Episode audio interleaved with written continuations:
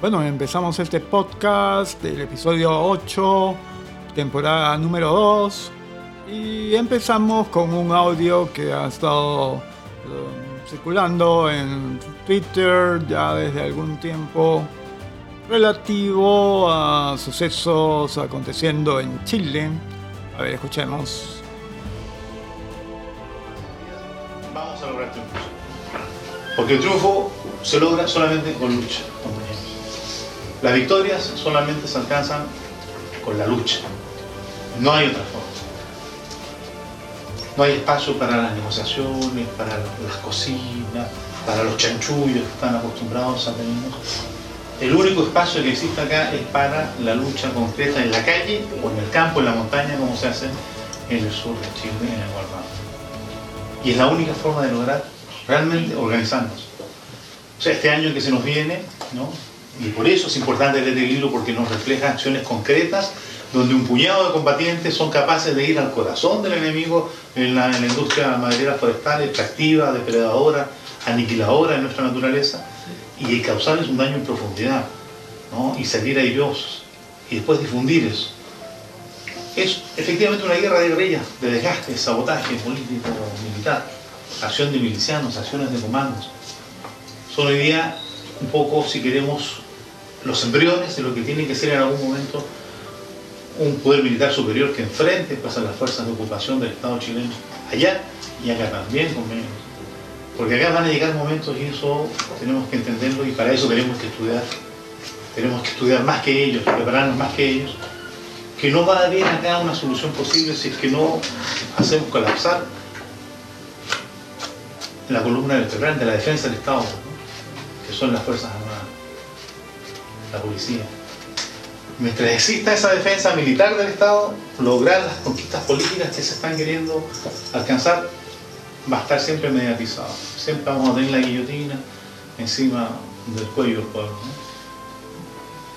Es, esto entonces es una invocación, un llamado a la continuidad de la lucha, a la perseverancia, a darnos nuevos aires en este año que viene, en este mes que viene, marzo va a ser más contundente de todo lo que hemos vivido anteriormente. Todo lo estamos percibiendo, lo estamos evaluando. Hasta el mismo enemigo se está preparando. Entre ellos mismos hablan, se viene marzo, el 8 de marzo. Ok, y vamos analizando el audio que hemos escuchado. Primeramente señala que, bueno, todo se obtiene con las luchas. Y este no es en modo alguno un tema nuevo, ¿no? Hay un viejo lema o cántico de las izquierdas que señalaban que sin lucha no hay victorias. Y en tanto, en conclusión, llega a que solo hay espacio para la lucha en la calle, en el campo, en la montaña. Y bueno, luego señala que deben llegar al punto de un, que un puñado de combatientes sean capaces de llegar al corazón del enemigo en la industria maderera forestal, a la que tilda de depredadora y luego señala y causarle daño en profundidad. Bueno, si bien esto se remite a Chile, que en la industria forestal es muy importante, este causarlo de daño en profundidad nos recuerda aquí a tía María, ¿no? Cómo lograron paralizar este proyecto y el mismo Vizcarra, que les dio carta blanca en la práctica, se transformó en uno de ellos y precisamente no hay ninguna duda que ha causado daño en profundidad y un daño irreparable. Luego señala que hay que salir airosos y luego difundirlo. Ok, entonces se trata de que cada triunfo que logren con estas luchas sobre la violencia callejera y los demás métodos a los que apelan en estos días, usarlo pues como una bandera propagandística. Luego señala que no habrá solución posible si no se hace colapsar la columna vertebral de la defensa del Estado, que son las Fuerzas Armadas y la Policía. Bueno, esto tiene bastante que ver con el, no solo como las luchas para enfrentarlos y qué sé yo, sino cómo hay también todo un proceso interno en la medida en que han, eh, los distintos gobiernos, bueno, tanto en Latinoamérica y acá en el Perú también, de corte progresistón, sobre texto de la crítica al Fujimorismo, por ejemplo acá en el país, han ido paulatinamente desatendiendo, aparentemente desatendiendo, tanto la policía como a las Fuerzas Armadas en una serie de aspectos, perjudicándolos y la última gran cosa fue esta situación, por un lado humillante y también ridícula, de los mandiles rosados. Este es un modelo, digámoslo claro, que busca que paulatinamente ir, eh, por un lado, amarrándole las manos a la policía, con legislación progresista que no le permite hacer su labor y que privilegia los derechos del delincuente, pero con vistas también a dejarle pues la puerta un poquito más abierta a los insurrectos, ¿no? a los ligados a izquierda.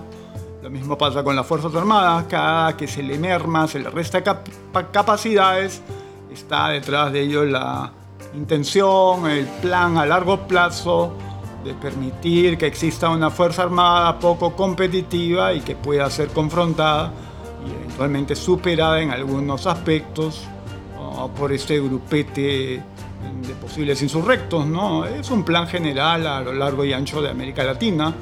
No pensemos que esto se remite exclusivamente a Chile y nada más.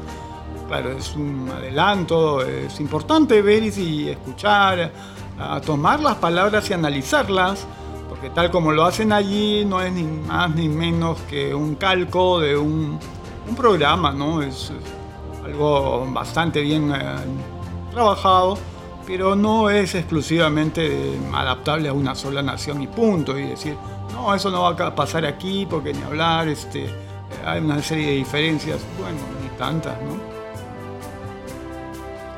Bien. Entonces también dice, efectivamente es una guerra de guerrillas, de desgaste, sabotaje político-militar, acción de milicianos, acciones de comando. Este, en otro podcast había señalado que cuando se habla del marxismo cultural y el grancianismo, y la creencia que esto es en alguna medida a veces excesiva, Ah, reemplazan y abandonan completamente los conceptos de lucha armada.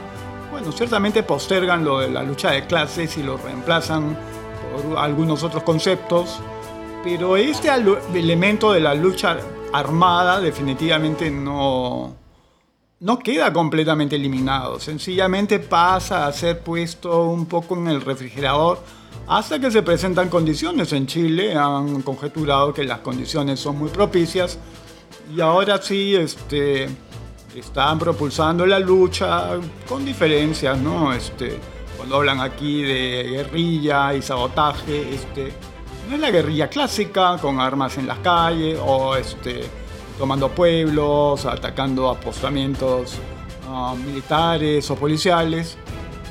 Es toda esta cosa que más parece pandillaje y vandalismo, pero que está organizado y tiene este, fines uh, completamente del interés de la izquierda. ¿no? Bien.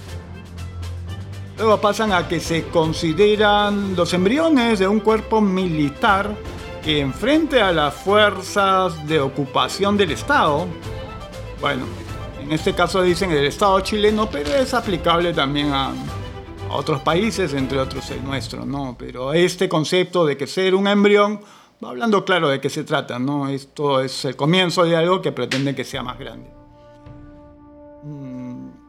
Entonces van para el lado de que no habrá solución posible si no se hace colapsar la columna vertebral de la defensa del Estado, que son las Fuerzas Armadas y la policía. Bueno, ya lo había comentado antes. Y dice, mientras exista esta defensa militar del Estado, no se lograrán las conquistas políticas más que obvio, ¿no? Por eso hay que hacerlas colapsar, bueno, desde la perspectiva de ellos. Y entonces ya hacen un llamado a la continuidad de la lucha y la perseverancia. No sé si se percataron ustedes que también en una parte hacía referencia a que tenían que estudiar y prepararse incluso más que ellos, a quienes denominan el enemigo, bueno, y a todo esto se preguntarán quién es el angelito que, a cuya voz se escucha en el audio que luego hemos, comentado. Y claro, se trata de Jaime Castillo Petruzzi. A ver, vamos a tener una reseña de este individuo. Dice Jaime Francisco Sebastián Castillo Petruzzi, conocido como Torito, es un ex militante del MIR y de la organización terrorista Movimiento Revolucionario Tupac Amaru durante la época del terrorismo en el Perú. Castillo se convirtió en militante del MIR en la década del 60. Después de la victoria de Salvador Allende fue empleado por el gobierno, enviado a Cuba para entrenar y finalmente se convirtió en guardia del Palacio de la Moneda. En 1973, inmediatamente después del golpe de Estado de Augusto Pinochet, Huyó a París para cursar estudios en la Universidad de París, conoció a otros estudiantes, al futuro líder del MRTA, Víctor Polay Campos, y al expresidente del Perú, Alan García. Después, perdón, desde París viajó a El Salvador y luchó en la guerra civil durante dos años. Después de esto viajó a Nicaragua para ayudar al gobierno a luchar contra los rebeldes de la Contra, apoyados y armados por la CIA. Alrededor del 87, el fracaso militar y las numerosas diferencias políticas internas que plagaron al MRTA llevaron a Polay a contactar a Petruzzi e instarlo a ir al Perú y unirse a su organización Llegó al Perú con otros dos combatientes internacionalistas chilenos ingresaron en las filas del MRTA. Petruzzi secuestraba empresarios prominentes durante este periodo, que fueron mantenidos en cárceles del pueblo y generalmente intercambiados por dinero para comprar armamento y equipamiento moderno. Fue capturado en el 93 y condenado por terrorismo debido a su participación en una operación de secuestro fallida.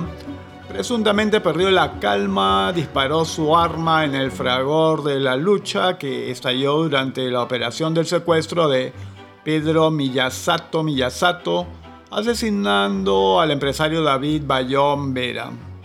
Petruzzi fue sentenciado a cadena perpetua. El juicio duró tres horas por traición a la patria aunque nunca tuvo la ciudadanía peruana. Fue encarcelado en la prisión de alta seguridad de Yanamayo, en Puno. En 1999, la Corte Interamericana de Derechos Humanos dictaminó que el juicio contra Jaime Castillo Petruzzi, María Concepción Piñeira, Pincheira Sáez, Lautaro Enrique Mellado Saavedra y Alejandro Luis Astorga Valdés era inválido por incompatibilidad con la Convención Interamericana de Derechos Humanos. El tribunal reconoció la violación de nueve artículos de dicha convención por parte del Estado peruano y ordenó que se garantizara a los acusados un nuevo juicio con plena observancia de debido proceso legal.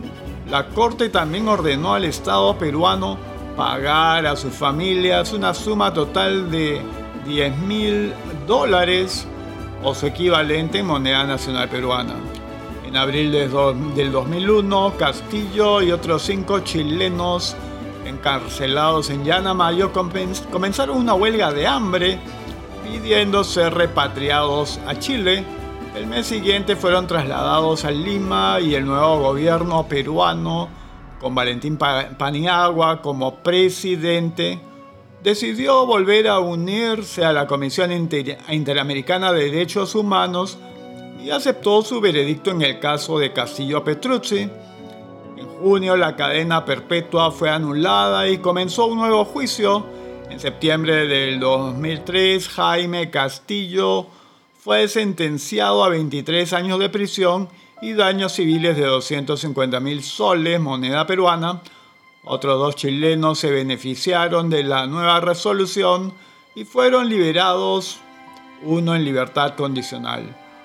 Jaime Castillo podría haber sido liberado en febrero del 2010 si su derecho a a las prestaciones penitenciarias hubiera sido reconocido de acuerdo con el marco legal actual en el Perú, después de tres cuartos del tiempo servido. La sentencia se reduce debido al trabajo y estudio. Jaime Castillo está obligado a ser liberado en pleno cumplimiento de la sentencia el 14 de octubre del 2016. Fue expulsado y no puede volver a tocar el suelo peruano. Arribó a Chile el 15 de octubre del 2016, donde fue recibido en el aeropuerto Pudahuel por familiares, amigos, ex compañeros del MIR y Roberto Márquez, líder de la banda Iyapu, quien luego el 12 de noviembre en el concierto de los 45 años de la banda dedicó la canción Vuelvo al terrorista liberado. Bueno, pues esa es la historia de este sujeto, ¿no? Imagínense. Bueno, y tenemos el asunto del ataque al alcalde de Lima, Jorge Muñoz. Si, bien no fue un ataque leve, eh, le lanzaron agua, haciendo algún señalamiento con respecto a los pasajes de los escolares. Pero, en fin, el asunto no está allí, ¿no? Primeramente va por el lado de la falta de respeto a las autoridades, que viene siendo promovida sin lugar a dudas por la izquierda. Todo esto hay que señalar que esto vuelve luces sobre el tema de la llamada secundaria combativa, que no es más que otra infiltración del Movadef, uno de los brazos de Sendero Luminoso, para movilizar, enrolar, eh, mentalizar primeramente o concientizar, como antes llamaba la izquierda, adolescentes escolares de secundaria. Eh, habría que ver pues qué dice a todo esto el ministro de Educación Martín Benavides, a pesar que todavía el año escolar no ha iniciado, pero debería ya estar haciendo alguna manifestación al expresarse al respecto en lugar de estar en eventos relacionados con la promoción de la llamada ideología de género, que ellos enmascaran como enfoque de género, ¿no? Bien, y hablando de comunicados, ah, tenemos aquí un comunicado del Comando Conjunto, MINDEF, MININTER, que dice Sendero Luminoso sufre deserciones, por estrategia militar y policial en el Braem. El Ministerio de Defensa y el Ministerio del Interior informan a la opinión pública lo siguiente. Número 1. En virtud de la estrategia de cerco y hostigamiento constante que aplican las Fuerzas Armadas contra los remanentes de Sendero Luminoso en el Braem, con el apoyo de la labor especializada de inteligencia de la Policía Nacional, se ha logrado confirmar que se están registrando deserciones en las columnas de la organización terrorista. Número 2. En la víspera se, detuvo, o se tuvo la confirmación de que siete remanentes senderistas habían abandonado su columna el pasado 20 de enero por lo que se activó una operación conjunta de inteligencia que tuvo como resultado la ubicación e intervención de cuatro combatientes de la organización terrorista. Número 3. Estos remanentes que fueron intervenidos gracias a esta operación militar y policial responden, a los alias de Wilder, Luciano, Martín y Mauro, quienes formaban parte de la denominada fuerza principal que estaba bajo las órdenes del camarada Antonio. Número 4. Luego de su intervención en el sector de la provincia de Huanta, departamento de Ayacucho, fueron puestos a disposición del Ministerio Público y sus identidades serán mantenidas en reserva hasta que concluyan las investigaciones. Número 5. Las Fuerzas Armadas y Policía Nacional continúan con el desarrollo de las operaciones de búsqueda con el objetivo de ubicar e intervenir al resto del grupo disidente. Número 6. La presente operación se ha llevado a cabo con participación y autorización del Ministerio Público a cargo del fiscal provincial contra el terrorismo de Ayacucho, quien viene realizando las diligencias legales en coordinación con la Policía Nacional.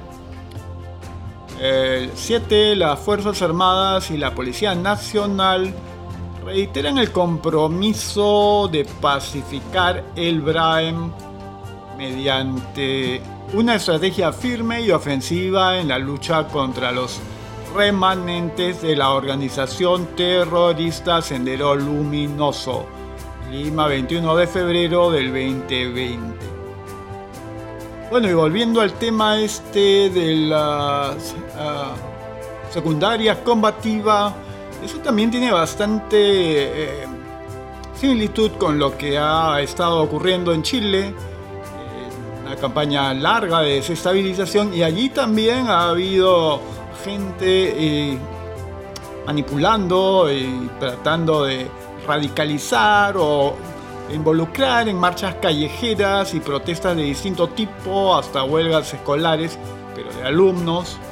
Ah, muy similar a lo que está empezando a ocurrir acá, ¿no? Eh, yo creo que las autoridades deben ya poner eh, manos en el asunto, de otra forma esto va a escalar y muy pronto salirse eh, de control. Ahora tiene una cosa bastante perversa porque es utilización de menores de edad que eventualmente pueden ser usados no solo para estas acciones de que una persona aparentemente voluntariosa, lanza agua o algo que aparenta ser inocuo, no causa daño, pero si es una falta de respeto a las autoridades, porque por supuesto atacan autoridades, no buscan que atacar a ciudadanos comunes y silvestres. Pero luego vayan a realizar eh, acciones en grupos nutridos y como son menores de edad, inmediatamente van a estar detrás aquellos que juegan con la pretendida defensa de los derechos humanos para estar ah, agrediendo de diversas formas y degradando la imagen de la policía, ¿no? que también es algo sistemático.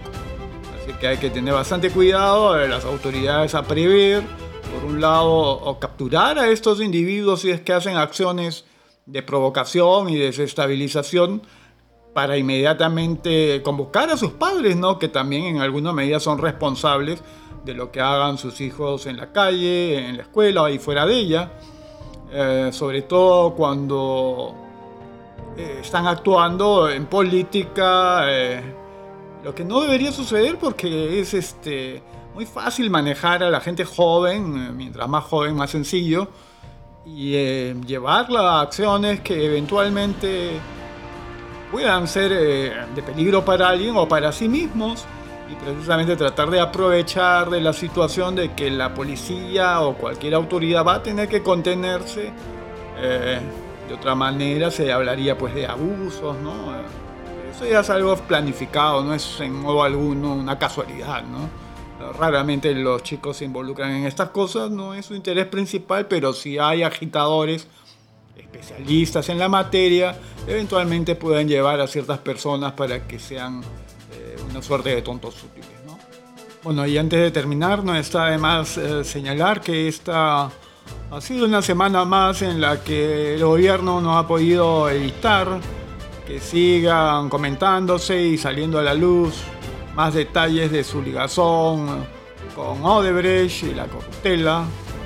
Eh, abiertamente la gente que está involucrada con este gobierno el anterior, el humanismo, abiertamente ha tenido, este, sigue teniendo relación con el odebrechismo. Eh, por ahí también salta el asunto de García Sayán y su influencia negativa en la Junta Nacional de Justicia, ahora con una investigación más bien persecutoria contra Chavarri. Por otro lado está el Colegio de Abogados de Lima, que continúa con la postergación de las elecciones. Y este es un comportamiento institucional realmente anómalo. Y no solamente se trata de algo contra Villestein, el candidato, y claro, que no es un hombre ah, de izquierda, sino precisamente que se trata del copamiento de instituciones por las izquierdas, algo que definitivamente es tan obvio, el Poder Judicial, la Fiscalía o Ministerio Público, el Tribunal Constitucional y ya sabemos los pésimos resultados que viene dando esto, ¿no? Ese copamiento con el que la izquierda pretende ir ganando más y más posiciones, ejercer un control mayor para a partir de ello combatir a la posición política contraria, dado que la izquierda es completamente incapaz de ganar eh, en buena lid electoralmente. Sin embargo, vamos viendo también otra situación como esta declinación en sus responsabilidades del eh, recientemente electo Congreso, que por lo que se ve ha tirado la toalla en materia de lo que sería fiscalización, uh, suscribiendo lo que llaman pacto de gobernabilidad. Uh, por otro lado, tampoco han faltado las situaciones que han sido usadas como distractores, como por ejemplo el caso de la muerte de Sol Siret, que al final no es nada más que un caso de una feminista asesinando a otra feminista, aunque luego los colectivos feministas eh, buscan que negar la ligazón de esa persona con el movimiento. Pero ha habido un manejo bastante astuto de la situación para generar una cortina de humo que le permita pues al gobierno eh, no estar recibiendo tan directamente los golpes, ¿no? Los medios han prestado bastante bien a, a levantar esta noticia junto con la señora ministra de la Mujer, Gloria Montenegro, que realmente es mandadita a hacer para el caso y que es una eh, inmejorable propagandista del feminacismo, ¿no? Porque es realmente a lo que se está dedicando. Bueno, y entonces así llegamos al final de este episodio, el número 8, temporada 2 del 2020. Y nos estaremos encontrando muy